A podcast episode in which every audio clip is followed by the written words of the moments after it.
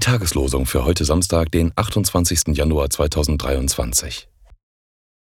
David sprach zu Goliath: Du kommst zu mir mit Schwert, Spieß und Sichelschwert, aber ich komme zu dir im Namen des Herrn Zebaoth. 1. Samuel 17, Vers 45. Passt euch nicht den Maßstäben dieser Welt an. Römer 12, Vers 2. Die Losungen werden herausgegeben von der Evangelischen Brüderunität Herrnhuter Brüdergemeine.